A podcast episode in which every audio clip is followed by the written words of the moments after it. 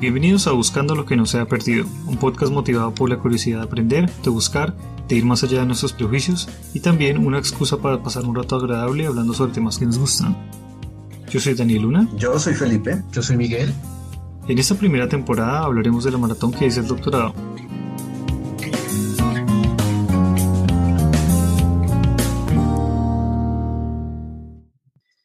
Hoy queremos empezar con una serie de episodios en los que discutimos aspectos específicos sobre salud mental. El tema de hoy es sobre la culpa y la tranquilidad durante la maratón del doctorado.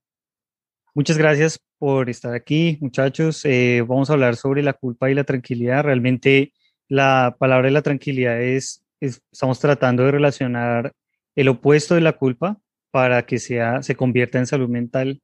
Y, y hoy quisiéramos hablar sobre ese sentimiento de culpa, esos sentimientos de culpa que, que tenemos eh, relacionados con, con, el trabajo que hacemos en el doctorado. Eh, Felipe.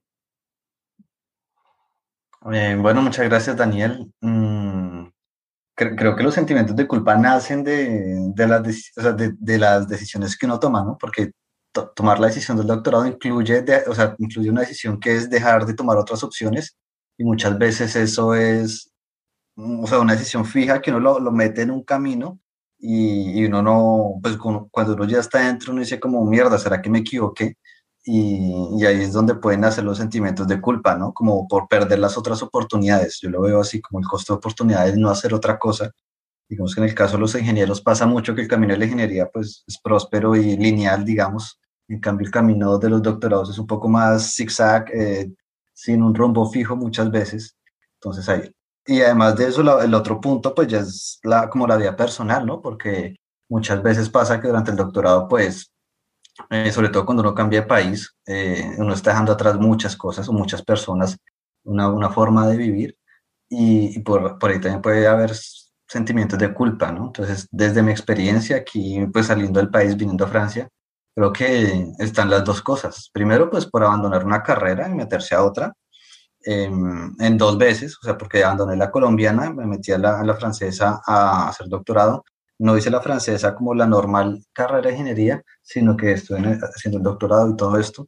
Y, y, la otra cosa, pues, es a nivel personal lo que uno está dejando de hacer, la gente que uno está dejando de ver, mmm, las cosas que uno deja de vivir también. Creo que eso también uno, uno dice como, oiga, si estuviera allá o si no estuviera acá, estaría viviendo esto, estaría haciendo lo otro, no sé, cumpleaños, reuniones de amigos, eh, cosas así importantes, eventos, eh, matrimonios, no sé, los años de la, los 100 años de la abuelita, no sé, cosas así que uno dice, wow, pues debería, sería bonito compartirlos con, con la familia, con la gente que uno quiere.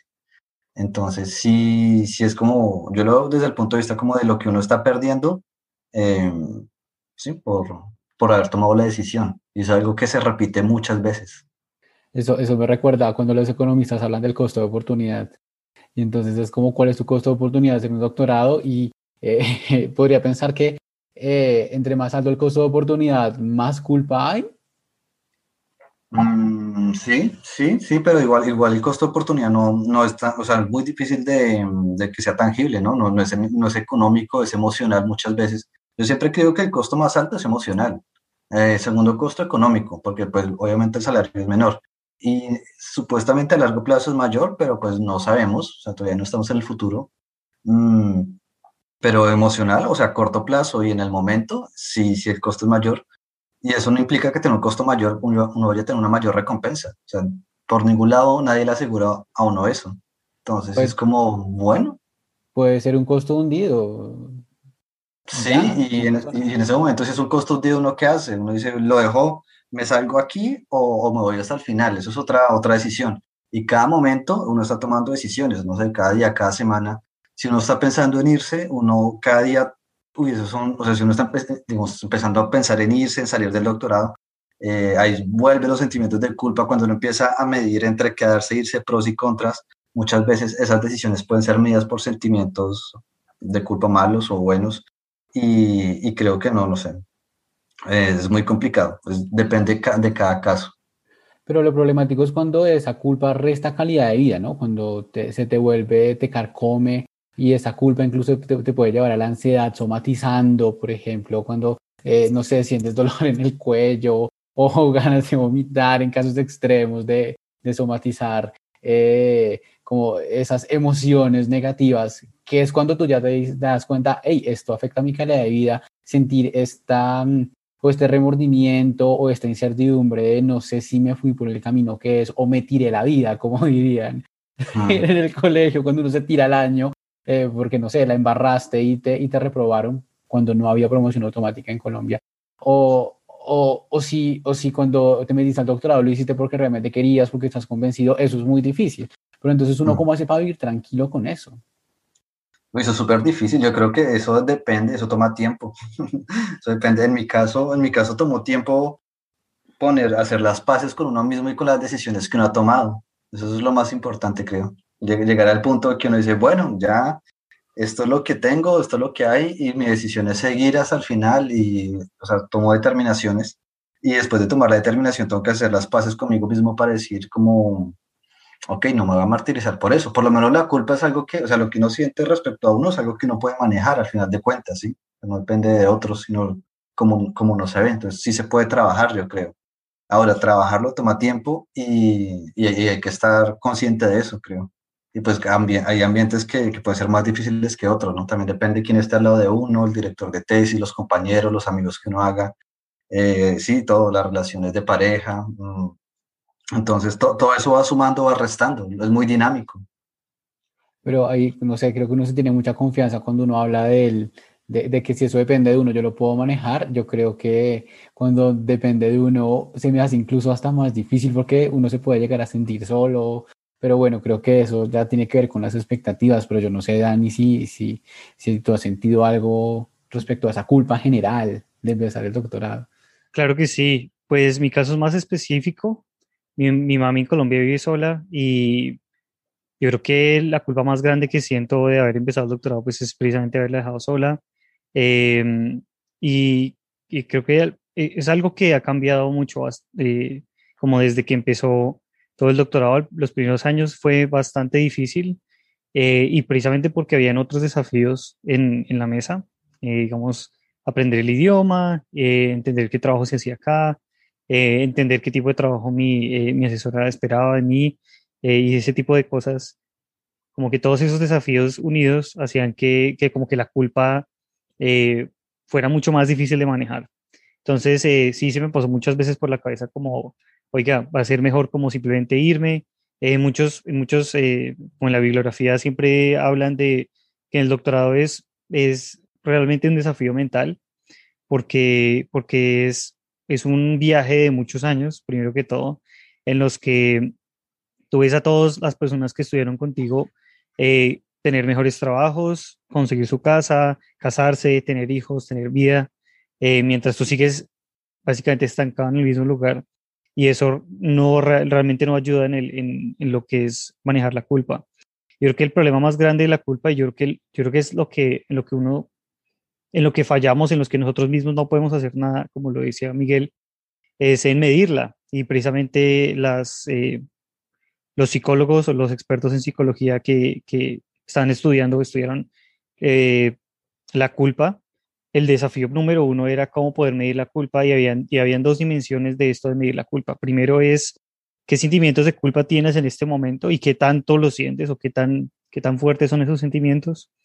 Y lo segundo es qué tan susceptible eres tú de sentir culpa. Y ahí diseñaron un montón de exámenes, los psicólogos siempre tienen sus exámenes de preguntas en los que te ranquean en, en ciertos, como en ciertas eh, categorías y eh, se, se, diseñaron varias, varias formas en las que tú te puedes eh, identificar si eres más propenso o menos propenso a sentir culpa. Yo creo que el primer, el primer paso sería poder hablar con un profesional si tú te estás sintiendo culpable o, o, sientes que la culpa no puedes lidiar con la misma culpa que tú sientes. ir a un profesional y hablar del de, tema de la culpa y sentir, decirles que te sientes culpable y eh, ellos te pueden guiar a, poder tomar alguno de estas, eh, esos exámenes. Uno de los exámenes más populares es el TOCA, TOSCA, eh, donde tú puedes y simplemente respondes unas preguntas y puedes ver qué, tan, como qué tanto en el espectro de la culpa estás. Y el consejo sería como para las personas que sienten más culpa, eh, poder, pues lo primero que todo, lo mejor es hablarlo con, con los demás, como lo dijo Miguel, el problema principal de la culpa es que es un, un, es un conflicto con uno mismo, y como es un conflicto con uno mismo, en esos conflictos con uno mismo, la mejor forma de solucionarlos es ponerlos en la mesa y compartirlos, sobre todo con amigos o personas en las que uno confíe. Y eso fue lo que yo hice. Yo esto lo hablé con, primero que todo lo hablé, lo hablé con mi mamá, era la que la implicada, y lo segundo es lo hablé también con mis amigos y las personas en general, me, lo, que yo lo que descubrí es que había mucho apoyo. Las personas me apoyaron un montón, sobre todo mi mami, como que esa reafirmación de que ellos confiaban en que lo que yo quería hacer, que era hacer el doctorado, era lo correcto y que estaba en el camino eh, indicado. Por eso lo que hablábamos en los episodios anteriores de que antes de empezar el doctorado, la mejor motivación que uno puede tener es saber que eso es lo que uno realmente quiere hacer, porque ese va a ser el mejor aliado para poder lidiar con problemas como estos. No sé si quieres añadir algo más. Ustedes hablaban de mm, cuando se fueron del país y claramente como yo no me fui, entonces yo no enfrenté esa culpa, de hecho creo que la evité. me pareció una solución intermedia, como siempre, el, el, bueno, voy a hacer un, doctorado y creo que sea un bueno, entonces eh, aquí tengo una muy buena opción, pecado, no tengo que dar a mi familia, entonces no va a sentir esa culpa, no lo pensé así, pero eh, la consecuencia es esa pero uno puede sentir otras culpas. Por ejemplo, mm, vuelvo a esta idea del costo de oportunidad y de las disyuntivas. Yo pude haberme hecho un doctorado en ingeniería y ya. Sí, para mí era y ya, porque ya era continuar con lo que había hecho y estaba muy afianzado y era el mismo tema, puede hacer lo mismo. Cambiar radicalmente el, el, el, área de estudio, pues, pues, pues fue un reto y entonces a veces siento el remordimiento, ahí no sé si tenemos una relación entre culpa y remordimiento, un poco la culpa es sentir el remordimiento, pero podemos explorarlo. Entonces yo sentí un poco el remordimiento de, ah, ya estaría graduado, pero pues no era el objetivo. Si el objetivo no era simplemente graduarte, era aprender y tú elegiste que aprender. Entonces como cuando uno se, se, se pone en situación y, y, se dice a sí mismo, bueno, ¿usted por qué tomó esta decisión? Entonces recuerde que lo llevó a tomar esta decisión. Como les contaba algún, en algún episodio pasado o en alguna conversación, eh, siempre estuve a punto de ser echado del doctorado. Cada semestre me decía, me van a echar, me van a echar, me van a echar. Entonces yo decía, ¿por qué me metí en esto? Entonces sentí un poco de culpa de, bueno, esto, si, si tiene sentido, no. Pero, pero era, era que tú mismo te lo decías a ti o alguien te lo, te lo mencionaba. No, yo mismo me lo decía a mí. Yo me lo decía a mí porque trataba de encontrarle sentido. Aunque una vez sí llegué a una crisis muy, muy tenaz, llegué y le dije a mi mami, de nuevo, como la relación que tú tienes con tu mamá, yo tenía una relación muy cercana con ella y le dije, uy, yo creo que ahora sí me van a echar. Entonces va a venir cosas, cosas difíciles. Y ella me dice, usted siempre lo ha logrado y de alguna otra forma lo logrará y si no lo logra la vida sigue y ya. Sí, fue una cosa como de no va a ser la muerte, sí, igual si no lo logras no va a pasar nada o pues sí va a pasar algo, pero tú vas a poder seguir adelante. Entonces ahí también la culpa, yo sentí que como ese, ese, ese miedo más bien como que, como que disminuía y ya no sentía tanta culpa por lo que dejé de, por, por, por lo que dejé de hacer. Sí, yo creo que eso es algo también, eh, eso es algo importante sobre la culpa, que son, estamos cumpliendo las expectativas de otros, que eso es un, un tema bastante interesante y esta parte de este. Pero yo creo que, eh, pues una parte de mí también quería, yo, el tema de, de hacer el doctorado es algo puramente mío, pero una parte de mí también quería como, bueno, yo mi mamá sabía que yo quería hacer el doctorado. Como ya le dije que yo quiero hacer el doctorado y hice todo esto y me vine acá y todo eso, yo no quería, una parte de mí no quería decepcionarla, ¿sí? Como es, es son esas eh, expectativas autoimpuestas que después de que yo le dije a ella, bueno, ¿qué pasaría si simplemente lo dejo? Y lo mismo que, que hice Miguel, y a mí me dijo, como no importa, la vida sigue. O sea, eso no es, más importante es que yo esté bien. Y yo creo que eso como que quitarme esas, esas expectativas autoimpuestas de, de, de, de, mi espalda fue como lo mejor y el mejor regalo que pude haber tenido. No sé si Felipe se haya sentido de esa forma en algún momento. Antes de eso, tenía una pregunta que es como, ¿y tú tenías expectativas? O sea, respecto, o sea, no las de tu mamá, pero estás hablando de las que están respecto a tu mamá, pero respecto a ti mismo, tú también te has eh, impuesto expectativas. Claro, eh, yo creo que sí, yo creo que es difícil, yo creo que es difícil, no sé si sea ni siquiera posible empezar un proyecto sin tener expectativas de, de alcanzar algo, ¿sí? Como de lograrlo, de terminarlo. Y por supuesto, mi expectativa era, primero que todo, aprender mucho eh, yo puedo decir que sí aprendí bastante, pero yo creo que yo tenía una idea errada de, lo que iba a aprender, ¿sí? Yo pensé que este iba a ser un aprendizaje muy parecido al, del, al de la universidad o al del colegio, que es en, en, desde esa perspectiva yo lo veo bien parecido. Lo que uno aprende en el colegio es lo mismo que uno aprende en la, en la universidad. Uno simplemente se siente y recibe información y punto. Cambia acá todo sale de uno. Acá uno es el que está creando y las lecciones más grandes del doctorado son poderse controlar a uno mismo, ¿sí? poder controlar las emociones que uno siente, que yo creo que eso ya es un proceso, es un proceso mucho más complejo que, que simplemente ir a la universidad y compartir y recibir las mismas clases que otras personas, porque eso es el factor social también afecta mucho. Que yo hablaba antes que hacer el doctorado, porque es un proceso solitario, eso añade un, como una capa adicional de complejidad. Hmm, es un proceso complejo. En, no sé, en mi, en mi caso yo no creo que tuviera expectativas de los demás alrededor mío, no, no lo sentí así. Yo también tengo una buena relación, digamos, con mi mamá, con mi familia, pero nunca sentí que ellos, o sea, que ellos tuvieran alguna expectativa sobre mí. Creo que antes sí, o sea, eso, pasó tal vez en el colegio, tal vez en la universidad, pero ya en la universidad en mi caso fue un punto de quiebre o un punto de quiebre para mi mamá, donde se rompieron todas las expectativas que ella pudo haber tenido por, bueno, por varias razones. Pero fue como ya es su vida, haga lo que quiera, eh, son sus decisiones. Y pues cuando yo le dije, bueno, me quiero volver y quiero venir y quiero volverlo a intentar, fue como, sí, o sea, es su, decisión, hágale. O sea, como, está bien, está bien, pues lo vamos a extrañar, pero si, si es la decisión, ya está. Entonces ahí es cuando, en mi caso, yo sí me monté más autos es, eh, expectativas y decir, bueno, entonces voy a, voy a tener un costo de oportunidad muy, sí, muy, muy grande porque estoy dejando cosas muy valiosas eh, económicamente, socialmente, emocionalmente. Y entonces espero que lo que reciba acá o lo que encuentre acá cubra ese costo. Eso fue mi, mi, mi expectativa al llegar y, pues la, lo que uno se da cuenta es que cuando uno llega no cubre para nada ese costo. Y, y, de hecho de hecho en mi caso fue pues me quedé esperando el contrato llegué llegué y me quedé unos meses esperando que me saliera el contrato casi dos casi tres meses desempleado. Entonces fue o sea peor que no cumplir el costo me estaba costando incluso económicamente pues perdí los ahorros que ya había hecho en Colombia los meses que llegué aquí a vivir. Entonces fue como replantearse todo y, es como, bueno, ¿vale la pena realmente hacer eso? Incluso antes de empezar, yo me lo planteé mucho y, ahí vuelve otra vez lo de la culpa. Entonces, lo de la culpa es como, eh, porque lo hizo, es, como la voz que, se, que lo juzga uno dentro de uno mismo. Entonces, mire, usted hubiera hecho esto, hubiera hecho esto, no hubiera hecho esto. Entonces, pues en mi, en mi caso funcionó así, fue como, hay una voz que me está diciendo, mire, si usted no, no, dejó, dejó de hacer esto, ahora vino acá, eh, no está obteniendo nada, absolutamente nada de lo que esperaba, y, sin embargo va en pérdidas, va en pérdidas, va en pérdidas, y, sin saber ni siquiera si algún día se iba a cambiar o no, puede que no me hubiera salido el contrato y hubiera perdido todo, hubiera perdido, y ya, bueno, pues la vida seguía, sí, pero pues es como triste haberlo perdido todo y no haber tenido la oportunidad. De hecho, cuando yo llegué acá y, y, cuando estaba acá, me fui a Alemania porque aquí ya no, no, no me da para pagar más los arriendos y allá un amigo me ofreció trabajo en su empresa y que no tenía nada que ver con ingeniería, pero yo dije, pues puede que sí, ¿no? Y, pero después dije, no, pues yo vine aquí a hacer el doctorado en Francia eh, y si me llega a salir, pues lo, tomo.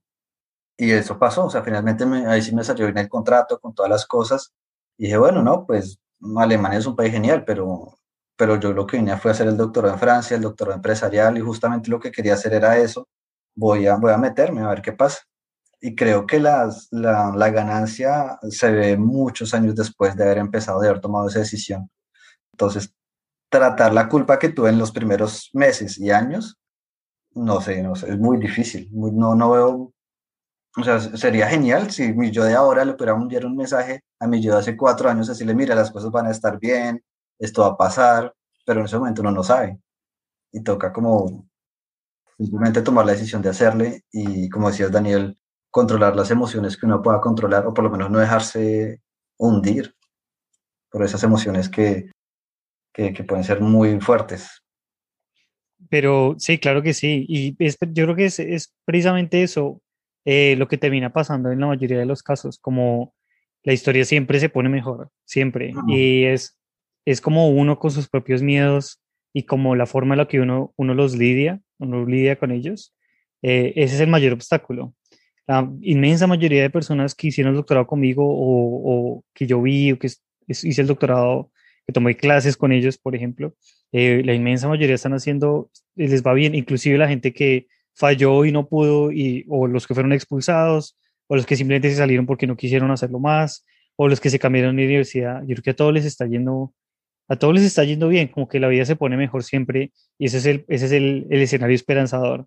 Eh, pero lo que yo iba con, con lo de la culpa era esos, esas expectativas que uno pone o es esas expectativas que uno siente o cree o se imagina que los demás sienten en uno es simplemente eso, es, son, es imaginación normalmente, la mayoría de los casos es imaginación de uno y es uno mismo simplemente teniendo expectativas con uno mismo y culpando a los demás por ello. Y lo que yo, a lo que yo invito a las personas es a, a que se enfoquen un poco más en, en qué es lo que ellos quieren hacer o no quieren hacer, sin importar tanto lo que ellos piensen que las personas vayan a pensar o no, porque eso en verdad no importa.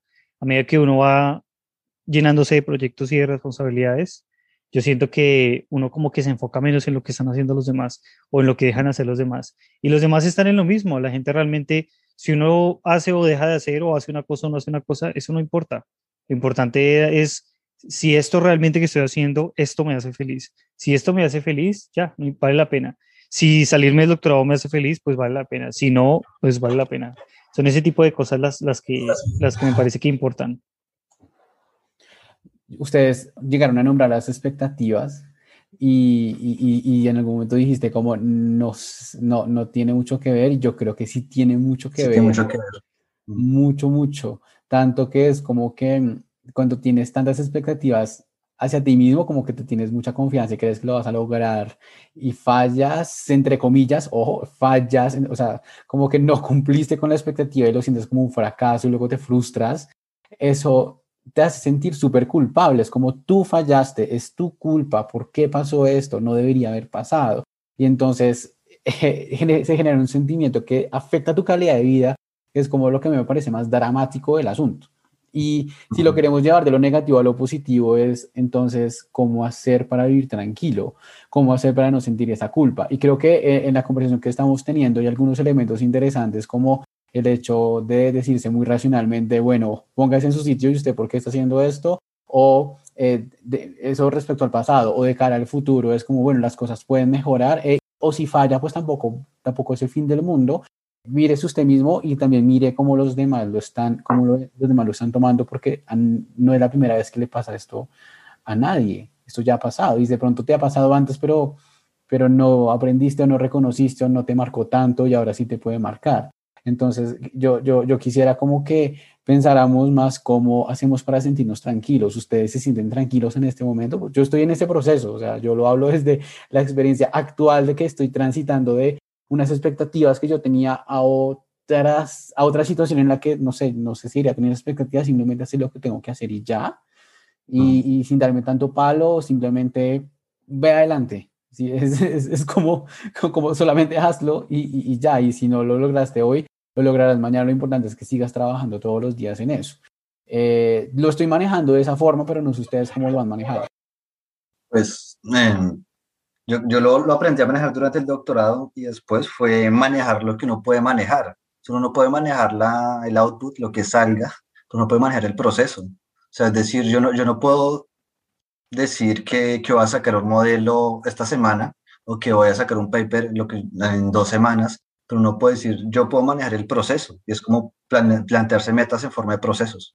Es decir, como decir, voy a trabajar hoy todo el día, voy a, voy a leer hoy todo el día, voy a hacer esto tanto, tanto tiempo. Pero, no, pero lo, lo que decía es eso, que el, o sea, manejar lo que uno pueda manejar y, y, dejar, y lo que uno no pueda manejar, pues, pues dejarlo. Hay una cosa que se llama, que estaba leyendo, de hecho, eh, que se llama amor fati, que es como, a, como amor al destino, una cosa así, es como eso, lo que, lo que tiene que ser, que sea. Y, y, y, eso ayuda un poco a reducir las expectativas, porque uno no puede tener expectativas respecto a todo, porque son cargas, son cargas emocionales muy fuertes andar con expectativas respecto a todo, sobre todo las cosas que uno no puede controlar. Entonces, pues dedicarse al día a día, dedicarse a pues, tener planes, obviamente, eh, pero saber que esos planes largos se, se, decantan en planes anuales, en planes mensuales eh, y en acciones del día a día y cosas que uno pueda hacer. Y, y ya, y, control, y hacer lo que uno tiene que hacer, lo que decía un poco Miguel también, hacer lo que uno tiene que hacer y ya. Y, es, pues sí, esperar lo mejor, pero no esperar una cosa específica, porque es muy difícil. Es difícil esperar que el mundo haga lo que uno quiere. El mundo es muy complejo. Yo creo que lo más importante para poder lidiar con los sentimientos de culpa tiene que ver en tener claro en dónde se puede y en dónde no se puede aplicar el control, que es lo que hablaba Felipe. en general, las personas tienen un sentimiento como positivo frente a sus propias vidas o sienten que su vida va bien, eh, dependiendo de si sienten que ellos están en control de lo que pasa en su vida o no. Y lo que pasa con el doctorado es que hay, muchas cosas o hay varias cosas que no están bajo nuestro control, que es la crítica que recibimos eh, de la comunidad, que es precisamente el, el, el, espíritu científico del doctorado, es ese, precisamente recibir crítica y es poder, eh, poder argumentar tu punto de vista. Eh, entonces, ese tipo, eso no, no hay control sobre eso. tú puedes controlar lo que tú haces a tu lado. Y yo creo que la culpa se va cuando nosotros somos conscientes de que estamos controlando o estamos trabajando en lo que podemos controlar eh, y que esas cosas que no podemos controlar simplemente no va a importar lo que pase ahí eh, porque, o más bien, no deberíamos sentirnos culpables si las cosas que no podemos controlar no salen como esperamos. Por, precisamente por, por, la misma definición, ¿no? Sí, Claro. Pero la mm. clave, la clave es precisamente ser conscientes de que estamos, estamos haciéndonos cargo de lo que podemos controlar. ¿Sí? Eso es importante porque ese sentimiento de que tú ya hiciste algo para que algo pasara, eso ya como que te quita la responsabilidad de que, oye, no hiciste lo que tenías que hacer. Y eso es clave, como ser responsable por las cosas que pasan o, ser el autor de, lo, de lo que te pasa en tu vida, es importante para la salud mental. Es como, como cuando uno no se va, va, a hacer una canasta, está jugando básquetbol, no puede controlar sus movimientos, puede controlar los, músculos, la velocidad, la fuerza que le imprime a la pelota, pero una vez que uno la suelta, ya lo que pase ya no depende de uno. Entonces, si no, puede pasar un ventarrón y se la lleva, puede pasar un pájaro, puede que algo se la lleve y, ya, o sea, si no, si no, si no es esto, pues uno hizo pues lo, que pudo. Pues de pronto sí es culpa, es culpa tuya en parte, pero no tienes por qué sentirte mal por eso, porque a cualquiera le puede pasar también. Yo creo que lo importante de eso es que si estás haciendo las cosas que deberías hacer, lo bueno del fracaso o de lo importante más bien del fracaso es que del fracaso podemos aprender es precisamente en qué partes podemos mejorar, ¿sí? Lo bueno, lo bueno de fracasar es que revela esas secciones en las que podemos aprender y podemos crecer. Y después de haber crecido, entonces lo importante, lo importante del doctorado es la perseverancia entonces, ya fallaste una vez, ya sabes lo que, lo que tienes que hacer porque lo controlaste hasta ese momento. Bueno, simplemente vuélvelo a hacer para, para, ver, eh, para ver qué nuevo eh, resultado puedes recibir. Entonces, si fallaste en el primer lanzamiento de la canasta, pues la idea es simplemente seguir haciendo y seguir haciendo hasta que tengas el punto que quieres.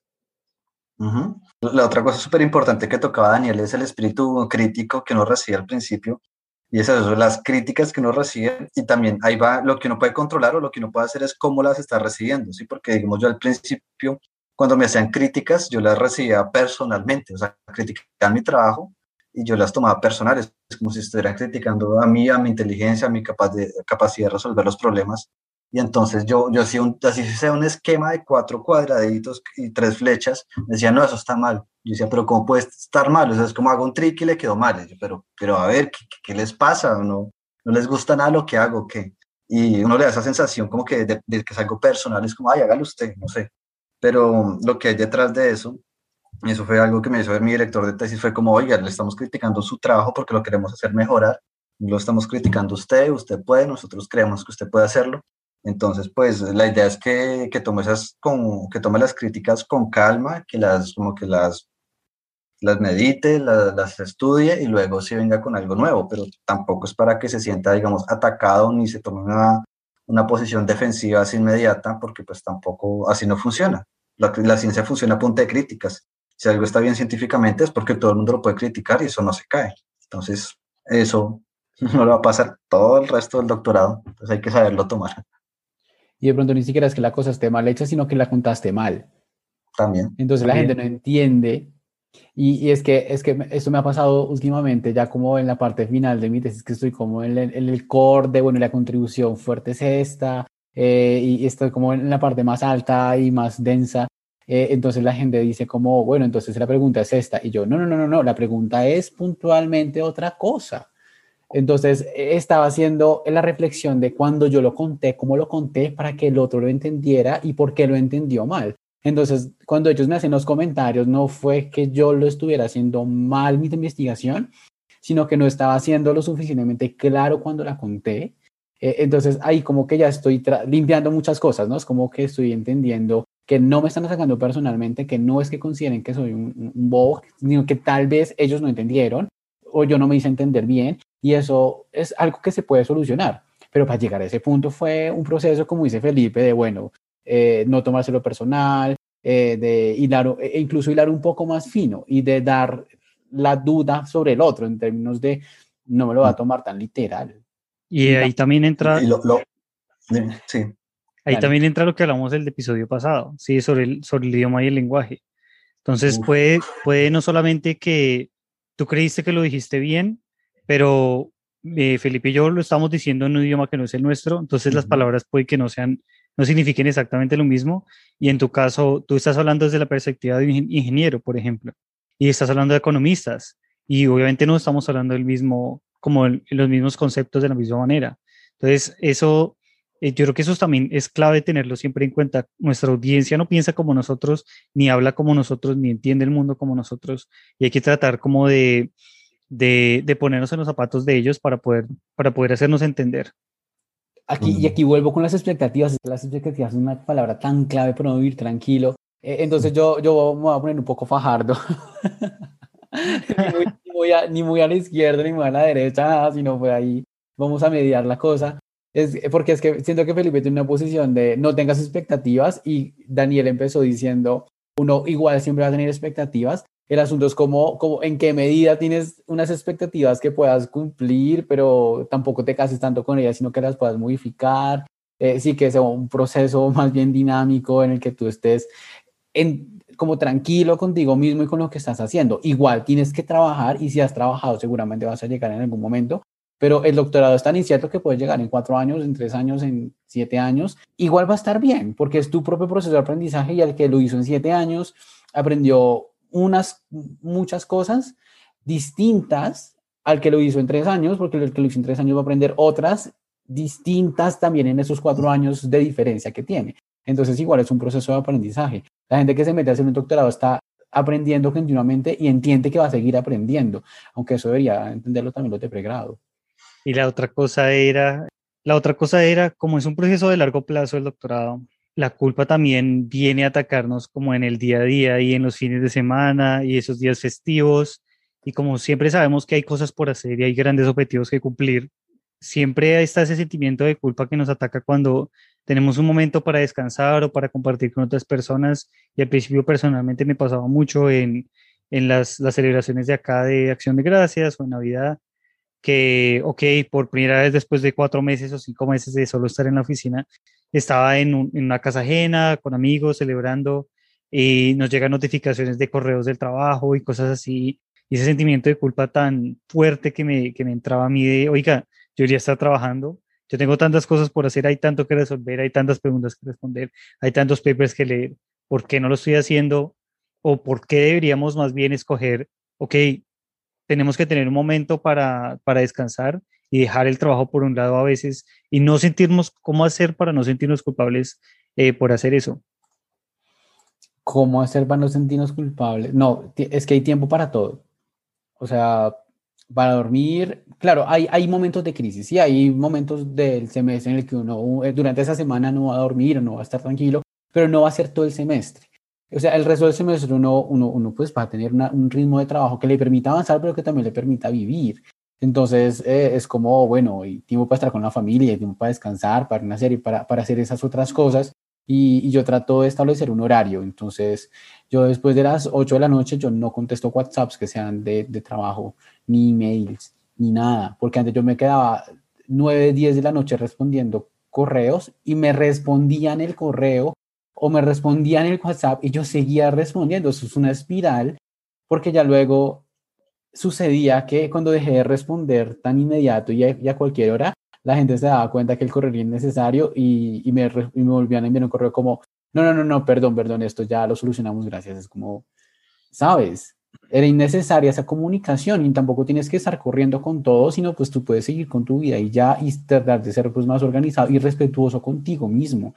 O sea, yo llegué a un punto en el que yo trabajaba al inicio del, cuando empecé el doctorado, o sea, yo trabajaba durante primer, mi primer mes de estudiante doctoral, trabajaba todos los días, casi, o sea, dormía cinco horas y trabajaba todo el tiempo, hasta que un día, muy, muy pronto en el doctorado, me dije, no más, voy a darme un día a la semana, dos, un día. Entonces, el domingo no hacía nada, pero incluso habían semanas del semestre que eran más pesadas en las que yo madrugaba el domingo, digamos, 4 de la mañana y estudiaba hasta las 8 o 10, algo así. Y después de las 9 de la mañana ya no hacía más, pero entonces ya trataba, empecé a construir un horario y un tiempo de descanso, encontrarlo. Eh, realmente siempre lo había tenido en pregrado, siempre grado, siempre fui muy estructurado, como del viernes a las 4 de la tarde no hago nada más hasta, no sé, sábado, mediodía, era muy corto ese tiempo. Pero en doctorado llegué a un punto en el que yo solo trabajaba y cuando me puse ese, ese, ese coto, ese coto, yo sentí que empecé a rendir más, que ya dormía mejor y que el hecho de dormir mejor me hacía, me hacía trabajar mejor. Entonces yo no sentía culpa en ese momento cuando yo estaba, no sé, me iba a, no sé, a cenar con mis amigos un domingo en la noche, no pasaba nada, está bien. Claro, que de alguna u otra forma tú tienes que responder con lo que tienes que hacer, está bien, pero eso no es permanente. Mm. Yo, creo que la culpa tal vez nace porque uno cree que hizo algo que no debe hacer. Ahí está el asunto, ¿no? Es como uno hizo, eh, dejé de trabajar, lo que están diciendo ustedes, dejé de trabajar, no sé, un sábado, lo que sea. Pero eso viene más atrás, es como las creencias, de lo, lo, que, lo que tiene cada uno programado dentro. Es como, tengo que trabajar todos los días para producir, la creencia que está como de base. Y si, y si cambian esa creencia de base, pues ah, cambia todo el esquema de ahí para arriba. Entonces, lo que está diciendo Miguel también es como, yo me di cuenta que dejando de trabajar un tiempo, produzco mejor, entonces cambio mi creencia, por lo tanto, desaparece la culpa y, encuentro un nuevo modo de vida. Entonces, creo, creo que es muy importante que la gente, la gente que nos escucha también, o que reevalúe sus creencias, qué es lo que hay detrás de, de, la culpa, porque siente culpa. Se siente culpa porque dejó de trabajar, porque está en contra de una creencia que le impuso la sociedad o, sí mismo o la familia, porque en diferentes sociedades las creencias son diferentes. Entonces yo me he dado cuenta que, digamos, acá se dice, aquí, de hecho, dice, no, usted tiene que descansar para producir mejor. Y, y, y bueno, trae otras consecuencias. Pero creo, creo que es muy importante que la gente reevalúe lo que está más atrás y se dé cuenta que con nuevas experiencias puede cambiar sus creencias, o sea, con nuevas experiencias como tomarse un descanso, salir con amigos, no trabajar todos los días, toda esa clase de cosas. Es que a mí me preocupa un poco, digamos, mis estudiantes de pregrado, esa gente, pues yo trabajaba a ese ritmo, pues no sé, era muy, muy competitivo pero yo, digamos que trataba de, tener tiempo de descanso y a esa edad yo sentía que, ya hablo como viejito, ya a esa edad sentía que, puedo, que podía rendir mucho más, casi limitadamente, pero estos chinos se quedan en la facultad hasta las 10 de la noche, 11 de la noche y no los sacan. Y ahora las, las universidades tienen biblioteca 24/7, entonces duermen en la biblioteca y siguen estudiando. Es como, o sea, sí, yo estudié hasta un punto y, y me esforcé mucho hasta un punto, pero esta generación ya siento que, que, que, que se excede. Mm. Eh, entonces es como una, una vaina en la que entre más trabajas, más, más produces y te va a ir mejor, no necesariamente, pero pareciera que está valorado socialmente el hecho de que trabajes más horas. Entonces, hay veces que mis amigos me preguntan, ¿tú cómo haces para hacer tantas cosas al tiempo? Yo, pues, pues tengo un tiempo para cada cosa y seguramente no me dedico solamente a una cosa, sino a muchas, pero pues cada una la disfruto y, trato de dosificarlo y con eso como que mentalmente me siento más tranquilo. Por ejemplo, esta semana que estuve en taller doctoral, pues fue literal 16, 18 horas al día de, de, de trabajar, pero solo fue esta semana, ¿sí? Antes yo tenía material que, que, ya había trabajado y esto, y solamente fue esta semana en la que me sentí tan presionado pero no es permanente. Estos chinos lo hacen todo el tiempo y siento que van a llegar a enfermarse. Yo me enfermé en pregrado, en noveno semestre estaba enfermo de todo. Sí, eh, tenía problemas digestivos, musculares, de sueño, sí, estaba totalmente destruido porque de cuatro años de ese ritmo, pues, pues me acabé. Y ahí fue como un wake up call de, hey, ya, no, organícese, que la vida no es eso. Uno tiene que llegar a enfermarse para darse cuenta de eso Ahí, de hecho, ahí sentí un poco de culpa conmigo mismo, de, que me hubiera tratado yo mismo tan mal y me hubiera exigido tanto. Pero bueno, la culpa no duró tanto porque cuando uno cambia, lo que decía Felipe ahorita, cuando uno cambia, como que reacciona eh, y toma buenas decisiones después, pues listo, ya está, aprendiste y sigue tu camino. Mm, de nuevo, creo que lo que pasa en estas nuevas generaciones es que la gente tiene más expectativas porque, o sea, como que el mundo va mejorando y todo esto, y la gente tiene más expectativas respecto a lo que se ve. Por ejemplo, bueno, un ejemplo tonto es como respecto a la apariencia física. En Instagram ve gente súper linda y todo eso, entonces todo el mundo dice, no, tengo que tener este cuerpo, tengo que tener este, este, esta, esta forma de, de ser. Y en, en, el mundo laboral uno dice, no, este, este, tipo está trabajando un montón, está haciendo un montón de cosas. Entonces uno se pone las expectativas a ese nivel uno lucha, lucha, lucha por llegar hasta ahí. Pero entonces ahí ese gap está, en ese gap está la culpa. Y, y, y eso hay que trabajarlo porque si no la gente se destruye.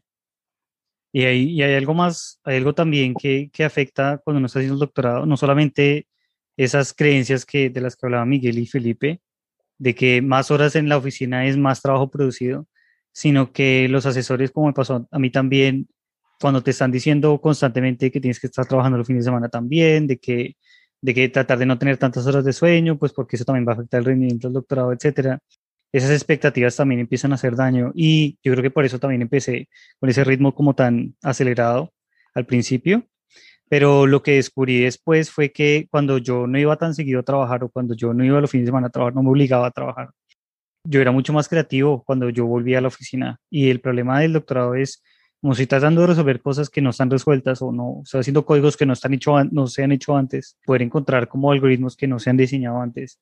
Y esas cosas que son tan interesantes eh, necesitan como sentarse y pensar y tratar de resolver el problema de la manera más creativa posible. Y para eso uno tiene que descansar. Me di cuenta también que cuando yo no, no descansaba durante toda la semana, yo llegaba a la oficina y yo podía durar 12 horas en la oficina y yo producía poco. Yo ya no producía cosas buenas y si es que alcanzaba a producir algo, sino que estaba distraído, me concentraba en la música que estaba escuchando, o si alguien, si un miembro de la familia me escribía, yo me concentraba en lo que me escribían o cualquier cosa, como que la mente se vuelve mucho más dispersa y es mucho más difícil poder eh, como tener eh, algo de trabajo significativo. Yo creo que por eso es importante, entonces, eh, yo creo que esa es la forma en la que yo combatí esa microculpa que me, que me hacía sentir mal todos los días por estar descansando. Y es como, bueno, este descanso es importante también para el trabajo futuro que voy a hacer. Oye, ¿tu, ¿tu, directora de tesis te, te decía que durmieras menos? Sí. Sí, ella me preguntaba al principio cuántas horas dormía. ¿Y tú qué le decías? Pues, por ejemplo, uy, en esa época cuando la preguntó por la primera vez, como seis horas. Y ella me decía, sí, eso está bien. Y yo sabía que eso no estaba bien, pero bueno. Ay, yo duermo eso y para mí está bien. no, no está bien. está muy mal, de hecho, pero bueno. No, no, no. Después podemos hablar de eso. Sí, sí, sí. Eso, de hecho, no dormir genera muchos problemas de salud mental. Sí. Hábitos. Otra cosa súper interesante que decía Daniel es que eso es clave, muy, muy importante, muy, pero que muy importante es que el, el, doctor es un trabajo creativo y hay que verlo así como un trabajo creativo y hay que hacer lo que sea necesario para que el trabajo creativo fluya. Y lo que sea necesario es dormir, bailar, nadar, no sé. Yo, por ejemplo, conocer gente nueva.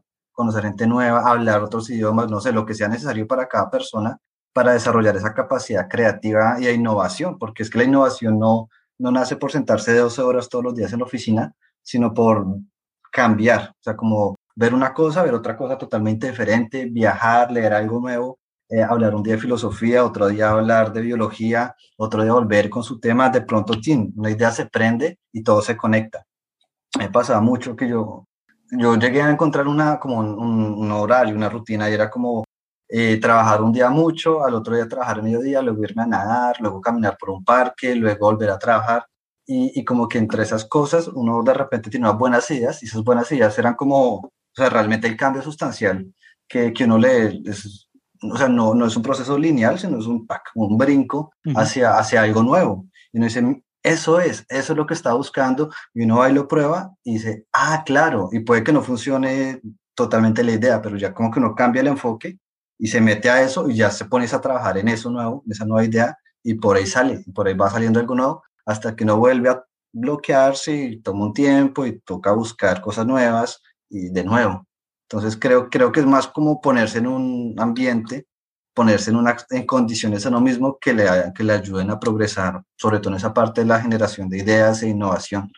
Que, que, sobre todo no es lineal y es muy compleja y es muy difícil de, yo creo que depende de cada persona, toca conocerse mucho uno mismo para saber qué funciona. Pero pues creo que el doctorado es una oportunidad de eso, ¿no? Como saber qué funciona para uno y eso, sobre todo eso, conocerse uno mismo.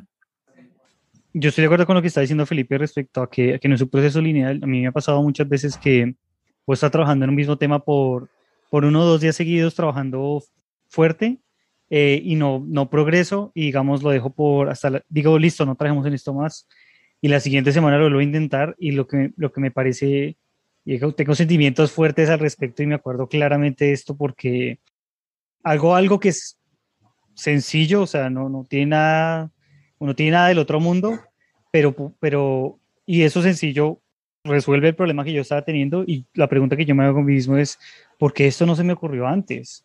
Porque si esto es tan sencillo, ¿por qué no se me ocurrió antes? Y la respuesta es, pues porque hacer lo que estamos haciendo es un trabajo creativo y hay que tener la mente fresca para poder, para que a uno le lleguen esos temas. Es una combinación de dos cosas. Lo primero es haber trabajado en el tema lo suficiente para que cuando no estés trabajando en ello, tu subconsciente siga trabajando en ello. Y lo segundo es darte un espacio para pensar en ello, ¿sí? Como trabaja un poco en eso, déjalo por un tiempo y después regresa con, con la mente fresca y con eso puedes, poder, eh, como de pronto encontrar ideas o, o soluciones eh, innovadoras. Me pasa un poco eso con los papers principales, con mis principales referentes eh, en la tesis, que hay algunos papers que son súper fáciles de leer y listo, de un tacazo los entendí y ya se acabó. Pero hay otros papers que yo duro un día entero tomando apuntes, así como siendo muy específico, e igual no los entiendo del todo y vuelvo a los dos días a la semana, no directamente al paper, sino a mis apuntes. Y empiezo a recordar con mis apuntes qué pasó y ahí ya entendí bien. Entonces necesitaba, yo lo digo, yo le llamo como dejarlo reposar un poquito y ah. ahí ya luego lo, lo entiendo mejor. Igual con los textos. A mí me ha pasado también con manuales y, o cosas que yo necesitaba al principio, que ahora yo vuelvo a leer y yo digo, bueno, no entiendo si es porque es que durante esos cinco años he aprendido mucho, que uno siempre siente que no, o lo segundo es, no sé si es que es porque ya manejo el inglés muy bien, o no sé por qué, o no sé si es que es porque tengo la mente fresca, o no sé por qué carajos, pero ya entiendo todo, o sea, los manuales que yo, eh, que yo me acuerdo que yo me demoré meses entendiendo y poder, eh, pudiéndolo aplicar, para mí es clarísimo como el agua cuando lo veo. Yo creo que eso se trata como de no culparse uno mismo cuando las cosas, eh, las cosas que uno está haciendo no ah. salen, lo primero. Lo segundo es por tomarse un tiempo para, para, para descansar y enfocarse en otras cosas, porque eso es necesario para el proceso creativo. De hecho, creo que la culpa es aún peor porque te bloqueas, como que, ay, no puedo, tengo que hacerlo, tengo que hacerlo, tengo que resolver eso, tengo que resolver esto, y te enfocas tanto o en la culpa o en castigarse uno mismo que uno realmente termina haciendo nada y termina perdiendo el tiempo solamente castigándose. Entonces creo, creo que no, no soy fan de la culpa, creo que sacar eso. Y lo mejor es eso, buscar, buscar estar tranquilo. Y si, si uno no está tranquilo, pues haga algo chévere que le guste. Como, no sé, nada. Pues en mi caso a mí me, sirve, me servía mucho ir a nadar. A otra gente le sirve trotar o no sé. Yo el gimnasio. El gimnasio, sí. O sea, tener un hobby me parece que es muy bueno, muy sano. Para recargar energías, hacer otra cosa. A mí me servía mucho dar clase. Ir a dar clase me liberaba y luego llegaba a mi casa como con un montón de ideas y de cosas y ganas de hacer vainas y eran las nueve de la noche, daba clase de 6 a 8 de la noche, y llegaba a las ocho y media de la noche a mi casa, cenaba y a las nueve de la noche yo sentía que tenía el cerebro súper activo, era como, o sea, dar clases sentía, no me sentía cansado, pues claro, uno, uno se un poquito, pero sentía como una renovación cerebral de haber compartido ideas con los estudiantes, aparte son brillantes, eh, en la nacional, era cuando la clase en la nacional, yo, brillantes, entonces llegaba a la casa como, como alimentado y, y, podía hacer muchas cosas. Ahora no, ahora es hacer ejercicio porque pues la clase por Zoom eso no me inspira nada. Palabras fuertes y desconcertantes. Sí, Palabras fuertes. no, pero eso, eso de pronto es un tema que podemos tocar más adelante. Sí, y nosotros hemos hablado aquí de la culpa con uno mismo, de la... Eh, eh, lo pensaba como una macro culpa, y luego pensábamos en la microculpa del todo del día a día, tal vez, un poco parecido a la motivación, pero también está la culpa con el otro, que eh, ahorita como que hablábamos al principio de eh, macroculpa con el otro, de con la familia o con, no sé, las expectativas de los demás. Pero yo creo que, y alcanzamos a tocar un poquito la macroculpa, que la, la culpa con, con la relación con el asesor. Entonces, eh, ahí yo, de, lo que hemos conversado y en capítulos anteriores, creo que se ha, se ha notado un poco como que tenemos buenas o malas relaciones con nuestros asesores, pero al final esa relación es determinante mm. para la calidad de vida. Entonces, si uno siente culpa, algo de culpa con la, en la relación con el asesor, eh, uno maneja las expectativas, pero ¿cómo hacer para uno estar tranquilo con esa relación? Mm. Yo este semestre me tocó empezar el semestre diciéndole a mi asesor, necesito que me preste atención.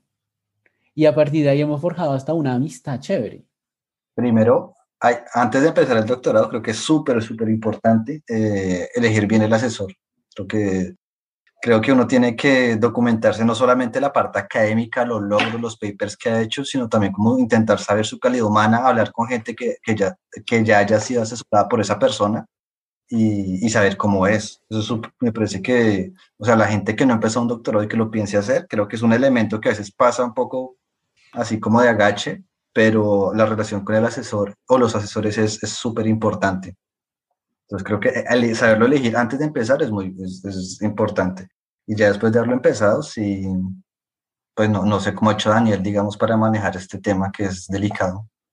Pues al principio, la cosa fue es que al principio, principio era bastante confuso todo, precisamente porque yo tampoco hablaba bien inglés y no sabía qué era normal y qué no, si la explotación aquí era normal, y es que ella me lo decía, como bueno, es que aquí en Estados Unidos se trabaja siempre. Entonces, pues yo, yo la verdad era muy, ¿cómo decirlo?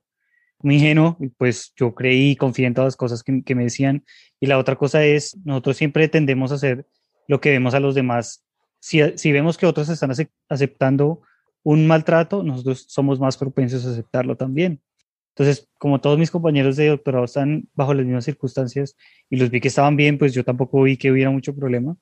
Entonces pasaron varios años hasta que, hasta que varios de ellos se graduaron y salieron y empecé a darme cuenta que las cosas no estaban bien porque habían otros compañeros que no recibían nada del, del, trato que nosotros recibíamos y que las cosas, las cosas que se hacían en nuestro laboratorio eran bastante irregulares respecto a otros.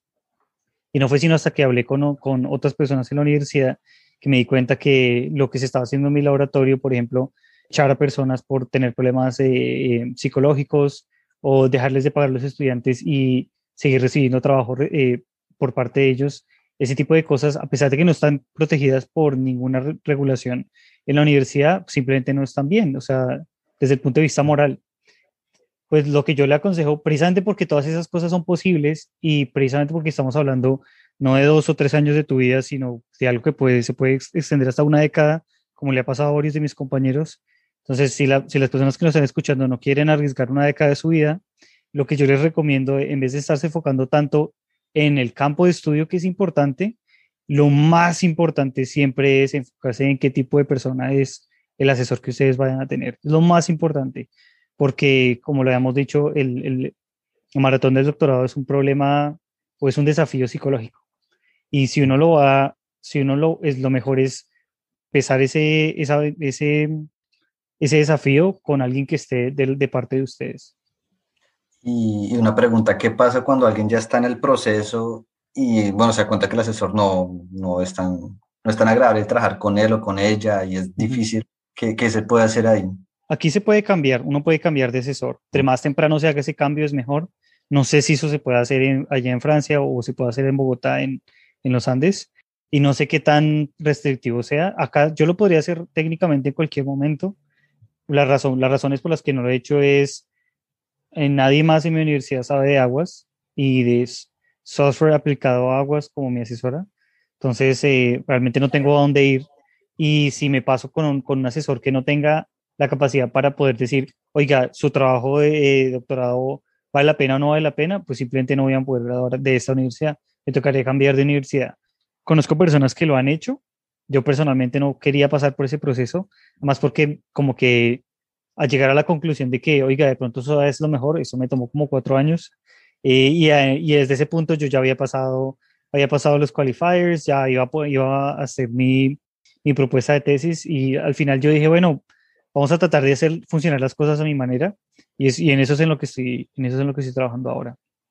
No sé si, cómo sea el cambio en, en otras universidades, muchachos. yo, yo cambié de asesor, de hecho. Yo cambié de asesor en tercer año, de hecho fue ya muy avanzado, porque mm, primero se fue a la universidad, aunque digamos cuando consultamos con la facultad, él podía trabajar, seguir siendo mi asesor, aunque estuviera en otra universidad, pues porque había sido profesor de la universidad.